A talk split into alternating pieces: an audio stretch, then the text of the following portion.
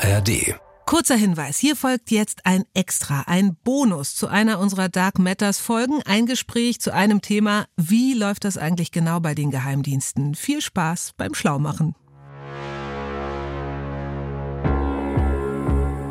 Der Mossad ist extrem fleischfressend, ja, sie töten planmäßig, vielleicht so doll wie kaum ein anderer Nachrichtendienst auf der Welt. Sie liquidieren ihre Gegner. Nasse Jobs nennt man das so ein bisschen verniedlichend in der Welt der Geheimdienste. Das ist die Realität.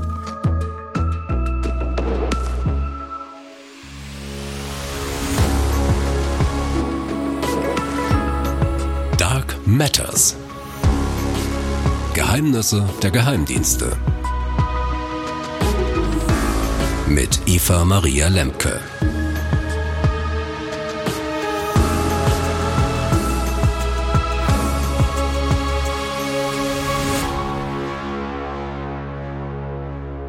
Hey und hallo zu Dark Matters, der dunklen Materie oder noch deutlicher den Geheimnissen der Geheimdienste. Die beschäftigen uns wieder mal und in dieser Hintergrundfolge reden wir über die Mutter der sagenumwobenen, geheimnisumwitternden Dienste. Es geht nämlich auf vierfachen Wunsch, muss man auch sagen, um den Mossad. Aber natürlich auch um die anderen israelischen Geheimdienste, die es da so gibt, denen ja insgesamt der Ruf vorauseilt, zu den besten Geheimdiensten der Welt zu gehören.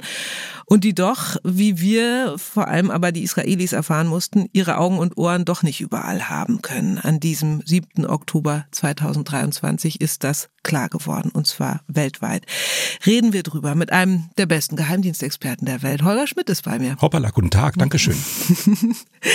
ähm, vielleicht mal mit dieser Behauptung, die ich gerade auch aufgestellt habe, angefangen. Die besten Geheimdienste der Welt. Welt. Kann man das so stehen lassen? Na, das ist ja die Frage, woran du dieses Beste festmachen willst und welche, äh, welche Bewertungsmaßstäbe wir uns überlegen. Und sicher kann man sehr viel Positives im Sinne von einem effizienten Geheimdienst äh, über den Mossad sagen. Man muss genauso deutlich sagen, wie viele dunkle Seiten dieser Dienst hat, und zwar mehr dunkle Seiten, deutlich dunklere Seiten äh, als viele andere Nachrichtendienste, viele andere Geheimdienste, erst recht als die bundesdeutschen Geheimdienste. Also wenn wir zum Beispiel den Bundesnachrichtendienst mit dem Mossad vergleichen wollten, werden wir sicher im Laufe des Gesprächs feststellen, das geht an ganz vielen Stellen überhaupt nicht, beziehungsweise es geht brutal schief. Also der Mossad ist tatsächlich ein ganz besonderer Dienst und wenn wir dieses Gespräch jetzt vor dem 7. Oktober 2023, vor dieser grässlichen terrorartigen Attacke auf Israel aus dem Gazastreifen aufgezeichnet hätten, dann hätte ich wahrscheinlich so einen Satz gesagt wie, ich würde sagen, er ist einer der Top drei Geheimdienste in der Welt, wenn man immer auch dazu sagt, dass er eben auch sehr umstritten und im wahrsten Sinne des Wortes tödlich ist. Und jetzt nach diesem 7. Oktober ist geopolitisch so viel anders und ist die ganze Frage auch, die an Israel auch schon massiv diskutiert wird, was ist denn da eigentlich nachrichtendiensttechnisch passiert? Warum ist das denn äh, überhaupt nicht aufgefallen? Die stellt diese Frage natürlich nochmal ganz ganz, anders. Aber in dieser Diskussion sind wir ganz am Anfang. Hm. Ich glaube, da kommen wir heute auch nicht zu einem Ergebnis. Wir kommen aber auf diese Diskussion nochmal am Ende unseres Gesprächs. Ich würde gerne gern. einmal das Feld bestellen sozusagen. Also du hast es gerade schon gesagt, der BND ist äh, tickt ganz anders, wird auch ganz, ganz anders wahrgenommen. Wir haben ja schon in der ersten Staffel gesagt, er ist der Vegetarier unter den Geheimdiensten so. Das blieb so ein bisschen hängen bei den meisten. Kann man sagen, so großer Apparat, ein bisschen schwerfällig, aber eben äh, doch nicht ganz unwichtig. Der BND, so der Brachiosaurus und der kleine, wendige, gerissene Mossad ist so der T-Rex unter den Geheimdiensten? Ja, da würde ich schon das erste Fragezeichen an dem Kleinen machen. Wir wissen ja über beide Dienste nicht so ganz genau, wie viele Mitarbeiterinnen und Mitarbeiter sie eigentlich haben, offiziell und inoffiziell. Möglicherweise sind die beiden Dienste ungefähr gleich groß, was die Personenanzahl angeht. Und dann sehen wir ja schon, dadurch, dass Deutschland sehr viel größer und einwohnerstärker als Israel ist, sehen wir dann ja schon, dass der Dienst der Mossad vergleichsweise viel größer ist im Verhältnis. Und hm, neun Millionen Leben äh, Einwohner hat Israel. Ne? So, dann wären wir beim, dann, dann wären wir beim Verhältnis so ganz grob gesagt eins zu zehn und dann sehen wir ja auch, wie im Vergleich dann ähm, der Mossad in seiner Personalstärke ist. Auf der anderen Seite ist, sage ich jetzt mal so mit einer äh, gewissen Genugtuung, was unsere privilegierte Lebenssituation angeht, äh, ist der Mossad oder ein Auslandsgeheimdienst für Israel ungleich viel wichtiger äh, als in der derzeitigen Situation für uns. Natürlich müssen wir auch in Deutschland wissen, was um uns herum passiert. Natürlich muss die Bundesregierung auch eine nachrichtendienstliche außenpolitische Beratung haben. Aber für Israel geht es ja letztlich um die Existenz und die ganze Diskussion, die wir jetzt ja auch in diesem Konflikt, in diesem Krieg, in dieser Auseinandersetzung sehen, ist ja, dass es äh, viele Feinde Israels gibt, die schlicht und ergreifend den Staat von der Landkarte tilgen wollen. Und da bekommt natürlich Auslandsaufklärung nochmal eine ganz, ganz andere Dimension. Das erklärt vieles bei Mossad. Das rechtfertigt keinesfalls alles. Denn ganz genauso, du hast das Bild von dem äh, vegetarischen Bundesnachrichtendienst gebraucht und dann muss man eben sagen, der Mossad ist extrem fleischfressend. Ja, sie töten planmäßig, vielleicht so doll wie kaum ein anderer äh, Nachrichtendienst auf der Welt. Sie liquidieren ihre Gegner nasse Jobs, nennt man das so ein bisschen verniedlichend in der Welt der Geheimdienste. Das ist die Realität. Kannst du es nochmal kurz erklären, warum man eigentlich nasse Jobs sagt? Das kommt nämlich immer wieder bei uns vor. Das kommt aus äh, dem sowjetischen, aus, der, aus, aus den, den russischen Diensten und das ist die letztlich die Beschreibung für Liquidierungsoperationen. Äh, da gibt es mhm. verschiedene Erklärungsmuster, warum das so ist. Da kann man sich spritzendes Blut vorstellen, man kann sich andere Dinge vorstellen, aber es ist eben die euphemistische Umschreibung für Tötungsoperationen, für Killen, um es auf Neudeutsch zu sagen. Mhm. Also Rücksicht rücksichtsloser ist er auf jeden Fall als andere Geheimdienste, entschlossener vielleicht auch, vielleicht muss er das auch sein. Also wir haben einen Gesprächspartner gehabt, äh, jetzt in dem aktuellen Fall, in dem wir eben auch versuchen, diesen 7. Oktober 2023 aufzuarbeiten, der sagte, äh, Geheimdienste sind im Grunde immer so ein Spiegel des Staates, in dem sie operieren. Würdest du sagen, das haut in dem Fall hin? Na, äh, also es gibt ja auch diese, diese Worttrennung, diese Wortunterscheidung. Reden wir eigentlich von Nachrichtendiensten, reden wir von Geheimdiensten. Nachrichtendienst, das ist das Wort, das die deutschen Dienste für sich in Anspruch nehmen, unter anderem deswegen, weil sie sagen, äh, wir machen eben genau diese Operationen nicht. Wir sammeln Informationen auf sehr unterschiedlichen Wegen, auf offenen, auf verdeckten, aber wir töten zum Beispiel nicht und wir greifen nicht brutal und operativ in Geschehnisse in der Weltpolitik ein. Und das sehen viele Staaten anders. Das hat eine politische, das hat eine rechtliche Dimension. Zum Beispiel die USA, von denen ist ja auch bekannt, dass sie auch mit Tötungsoperationen unterwegs sind. Wir haben über die Tötung von Osama bin Laden gesprochen. Wenn wir da bundesdeutsche rechtliche Maßstäbe anlegen, dann wäre das so nicht gegangen. Wir haben über die Tötungsoperationen der russischen Dienste gesprochen. Und trotzdem von dem, was wir wissen, von dem, was öffentlichkeitswirksam passiert ist in der ganzen Geschichte des Mossads, äh, sind es einfach überdurchschnittlich viele solche Tötungsoperationen, die dort unternommen wurden, im eigenen Land, äh, im Gazastreifen, im Westjordanland, im Iran, weltweit äh, ist der Mossad bereit, erstens Rache zu üben und zweitens Gegner einfach zu liquidieren. Ja, lass uns das nochmal ganz konkret machen. Also im aktuellen Fall beschreiben wir ja auch diesen Gefangenenaustausch, der im Zuge der Freilassung von Gilad Shalit stattfand. Also 1027, 1027, man muss es sich nochmal auf der Zunge zergehen lassen, für einen israelischen Soldaten sind da aus den israelischen Gefängnissen freigekommen. Viele äh, Terroristen darunter, viele Mörder darunter, ja. viele Attentäter darunter. Verurteilte Mörder darunter, absolut. Ähm, wir gucken uns das ja alles ganz genau an, aber wir erzählen nicht, was danach geschah. Und tatsächlich ist da auch noch einiges passiert passiert. Also tatsächlich auch einige nasse Jobs sind Genau, danach hat dann äh, der Mossad angefangen, einen Teil dieser Freigelassenen auch wieder zu liquidieren und zu sagen, die, also da, ich sag mal so ein bisschen flapsig, da wo es am meisten wehgetan hat, sie freizulassen, da sind die entsprechenden Terroristen hinterher trotzdem liquidiert worden. Und auch bei allem bei aller Vorsicht, dass wir noch relativ wenig über den 7. Oktober wissen, im, im, äh, was so die Planung angeht, was die Vorbereitung angeht, kann man wohl schon mit großer Deutlichkeit sagen, auch von den Planern dieser Attacke von den Planern dieser, ja, ich weiß immer nicht, welches Wort ich nehmen soll, mhm. Mordprogrome, die da stattgefunden mhm. haben, sind Leute beteiligt gewesen, die damals freigelassen worden sind.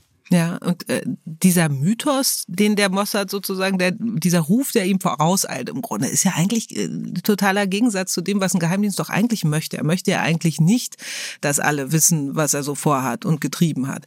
Na, oder? Also, oder ist so das in dem Fall anders und man, man nutzt das quasi sozusagen auch noch als Abschreckungsgeste? ich glaube, dass es aus zwei Gründen anders ist. Es ist zum einen ja so, und das haben wir ja auch schon, als wir äh, bei aller Unvergleichbarkeit, aber als wir die russischen Dienste besprochen haben, sind wir auch schon an den Punkt gekommen, dass wir gesagt haben, es ist ja unter Umständen von einem Staat durchaus gewollt, äh, dass er zeigen kann, dass er sich wehrt, dass er sich nicht alles gefallen lässt, positiv formuliert, dass er Rache nimmt, negativ formuliert.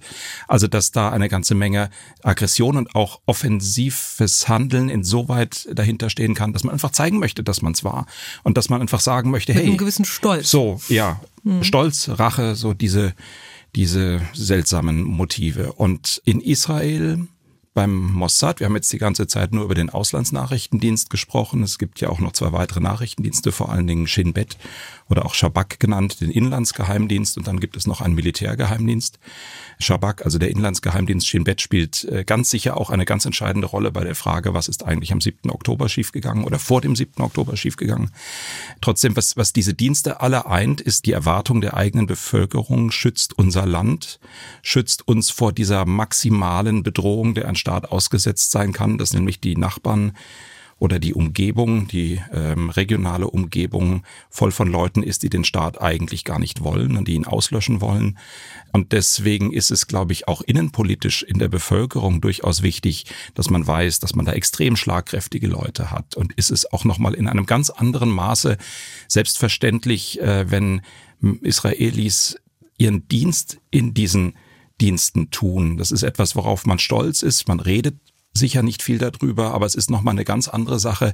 Ich will nicht sagen, dass BND oder Verfassungsschutzmitarbeiter nicht auch stolz darauf sind, was sie tun. Aber sagen wir mal, wenn es so darum geht, äh, ob äh, der Freundes- und Bekanntenkreis jetzt geschlossen immer hinter den jeweiligen Leuten steht und sagt, hey, unser Hans äh, geht jeden Morgen zum BND und verteidigt da unser Vaterland. Ich glaube, das sind Gedanken, die sind uns relativ fremd und die sind äh, in Israel in einer ganz anderen Art und Weise präsent, dass man sagt, diese Männer und Frauen, die hier bei Mossad, äh, bei Shin Bet äh, ihren Dienst tun, die verteidigen uns nochmal in einer ganz, ganz besonderen Weise. Also wir haben äh, schon ähm, so ein bisschen umrissen, die sind für einen besonderen Staat tätig. Es ist ein kleines Land in ständiger Bedrohung, aber auch ein Land, in dem unheimlich viele Nationalitäten zusammenleben. Jetzt sagt man immer so, dieser Schmelztiegel oder dieses Mosaik, wie man auch immer die Bevölkerung da bezeichnen will, das hat auch wahnsinnige Vorteile für die Dienste dort, weil sie eben auf so viele Menschen zurückgreifen, die sich in ganz unterschiedlichen Kulturen und Sprachräumen auskennen. Glaubst das du das? Vor allen Dingen so? weltweit ganz offenkundig einen ganz großen Vorteil für den Mossad als den Auslandsnachrichtendienst. Und da gibt es bei zahllosen Operationen auch immer wieder Beispiele dafür. Es gibt in der Literatur, es gibt im Film auch immer wieder diese Chiffre, ähm, dass eben, wenn der israelische Auslandsnachrichtendienst irgendwo auf der Welt operiert, dass er sich dann dort an die jüdischen Gemeinden oder an einzelne Bürger wenden kann und immer darauf hoffen kann, dass er dort auf eine ganz, ganz große Unterstützung trifft und so etwas wie logistische Basis eigentlich überall findet, dass du quasi klingeln kannst und sagen kannst, hey, wir sind der Mossad, wir brauchen mal dein Auto, wir brauchen mal deine Wohnung, wir brauchen mal deinen Rat, wir brauchen mal dich. Mhm. Und dass das etwas ist, was nochmal in einem ganz anderen Maße funktioniert, als das in anderen Staaten funktioniert. Und auch da würde ich auch immer noch mal zum gedanklichen Vergleich raten. Jetzt stell dir vor, du lebst äh, für ein paar Monate in ich denke mir jetzt einfach Kanada aus und dann plötzlich klingelt jemand und sagt, ich bin der Hans vom BND, würdest du mir bitte dein Auto leihen? Ich glaube, wir würden viele Fragen stellen, schriftliche Vereinbarungen treffen, den Vorgesetzten anrufen. Möglicherweise wäre ein Notartermin vonnöten. Ja, die Botschaft. Wir sollten die Botschaft informieren. So, und ich glaube, da sieht man schon, das ist einfach, das sind Mentalitätsfragen und das sind Dinge, die wir uns, glaube ich, aus unserer Perspektive manchmal so gar nicht richtig vorstellen können. Das ist die eine Seite. Und die andere Seite ist, dass ich manchmal auch echt froh bin, dass wir es uns nicht vorstellen können, weil eben, und ich möchte es einfach nochmal betonen, diese andere Seite gehört auch dazu. Der Mossad geht eben hin und tötet den Menschen, den er für einen großen Raketenwissenschaftler oder Atomwissenschaftler des Iran hält. Mhm. Vielleicht ist er das auch, aber es wird einfach mit dem Mittel der Liquidierung gearbeitet. Der Mossad geht hin und entführt einen Kriegsverbrecher aus dem sogenannten Dritten Reich und stellt ihn in Israel vor Gericht, Fall Eichmann. Mhm. Der Mossad geht hin und tötet die Leute, die Anschläge verübt haben. Das hat ganz viel mit Rache zu tun. Das hat ganz viel mit, wir müssen beweisen, dass wir handlungsfähig sind zu tun. Das ist aber nicht das, was wir uns hier in Deutschland unter Rechtsstaat und unter verfassungsgemäß arbeitenden Nachrichtendiensten vorstellen. Ja, kommen wir noch mal kurz zu den Agenten, also die sich tatsächlich ähm, wahrscheinlich sehr gut tarnen können, einfach weil sie eben so unterschiedliche Backgrounds haben, dass man immer den richtigen genau an die Stelle setzen kann, wo er am wenigsten auffällt. Das ist natürlich aber bei einem der Hauptfeinde Israels, also den vielen islamistischen Terrorgruppen, wahrscheinlich super schwer, oder? Also da reinzukommen und wirklich jemanden reinzusetzen, der nicht auffällt, stelle ich mir fast unmöglich vor. Ja, das ist immer die Königsdisziplin. Das ist immer unendlich schwer. Und das ist unter Umständen in Israel, in einem Land, äh, in, in dem auf äh, der einen Seite eben auch ein großer Teil der Bevölkerung arabischer Abstammung ist und trotzdem äh, Israeli ist, vielleicht noch einfacher und dann doch wieder kompliziert, weil es eine Terrororganisation ist, wenn wir zum Beispiel die Hamas nehmen, als es woanders ist. Äh, wir haben ja auch schon oft darüber gesprochen, egal eigentlich um welchen terroristischen Bereich es geht, diese Gruppen sind extrem abgeschottet. Und wenn du wirklich ins Innere kommen willst, dann ist eigentlich fast noch das kleinste Problem, dass du eine Person findest, die halbwegs da ins Milieu passt. Es ist eigentlich eher das Problem, dass es unglaublich zeitaufwendig und schwierig ist, jemand so nah an die Gruppe ranzuspielen, dass er das Vertrauen bekommt, äh, da wirklich im inneren Kreis dazu zu dazugehören. Und das gilt letztlich für eine islamistische Terrorgruppe nicht anders als für eine rechtsterroristische Gruppe, für eine linksterroristische Gruppe. Das ist eigentlich immer das Gleiche und das ist genauso schwierig in der Spionage, wenn du jemand umdrehen willst. Also ja, natürlich kann das ein Vorteil für den Mossad sein. Es bleibt trotzdem unendlich schwierig und ähm, die Situation gerade auch mit dem arabischen Teil der Israelis und dann auf der anderen Seite eben äh, mit dem Gazastreifen, mit dem Westjordanland, dass da ein permanentes Klima von Misstrauen und von, es könnten da Spitzel unterwegs sein und wer steht eigentlich auf welcher Seite herrscht, das ist eigentlich ein, ein wirklich, wirklich großes und immanentes Problem. Jetzt müssen wir noch über den Elefanten im Raum sprechen. Wenn man über israelische Geheimdienste spricht, kommt man eigentlich nach dem 7. Oktober nicht mehr an diesem Tag vorbei, an diesen, du hast es gerade schon als Pogrom bezeichnet, also, also wirklich an diesem massenhaften Angriff, an diesen Attacken auf Südisrael und die Menschen, die dort leben. Es wurden natürlich im Nachgang sofort ganz harsche Vorwürfe laut in Richtung der israelischen Geheimdienste. Wie findest du, sind die damit umgegangen?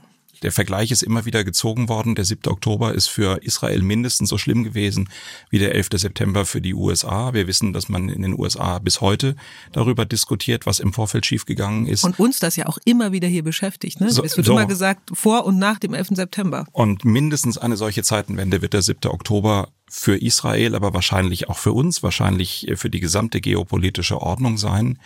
Und es fällt ja auf, dass einer der allerersten, der angefangen hat, in den Schuldzuweisungen sich öffentlich zu äußern, äh, der Chef selber war. Netanyahu hat gleich angefangen, zu, darüber zu reden, was hm, denn. Ich wurde gar nicht informiert so, und so weiter. Hm. Und äh, ich glaube, er wird zu den allerersten politischen Opfern dieser ganzen Geschichte gehören, wenn die militärischen Operationen einigermaßen, klingt jetzt auch wieder so verharmlosend, abgeschlossen sind. Ich glaube nicht, dass er irgendeine politische Zukunft hat. Und genauso deutlich gibt es ja auch Stimmen, die sagen, es ist mitnichten so, dass es da überhaupt gar keine Hinweise gab. Es ist durchaus so, dass an unterschiedlichen Stellen auch Vorbereitungshandlungen beobachtet worden sind, dass aber die Schlüsse falsch gezogen worden sind, dass äh, die militärischen Grundentscheidungen, äh, welche Armeeeinheiten sind wo im Land gerade verteilt, falsch getroffen worden sind.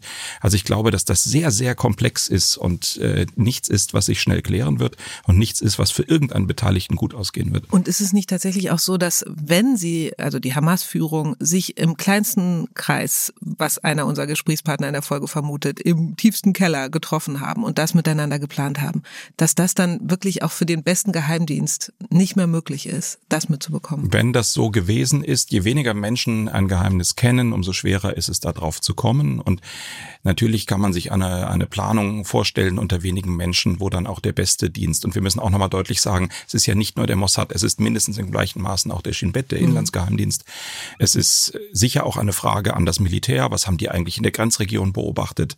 Da halte ich schon eine Menge Dinge für möglich. Aber dass dieser 7. Oktober so völlig gelaufen sein soll, ohne jede Vorbereitungshandlung, ohne jedes Üben, dass dann immer noch die Frage ist, selbst wenn man es erst in dem Moment mitbekommt, wo es beginnt, anzufangen? Warum dauert das so viele, viele, viele Stunden, mhm. bis die entsprechenden Schlüsse gezogen werden? Aber ich glaube wirklich, es ist noch viel zu früh. Wir wissen okay. absolut viel zu wenig. Aber diese Fragen werden mit aller Wucht kommen.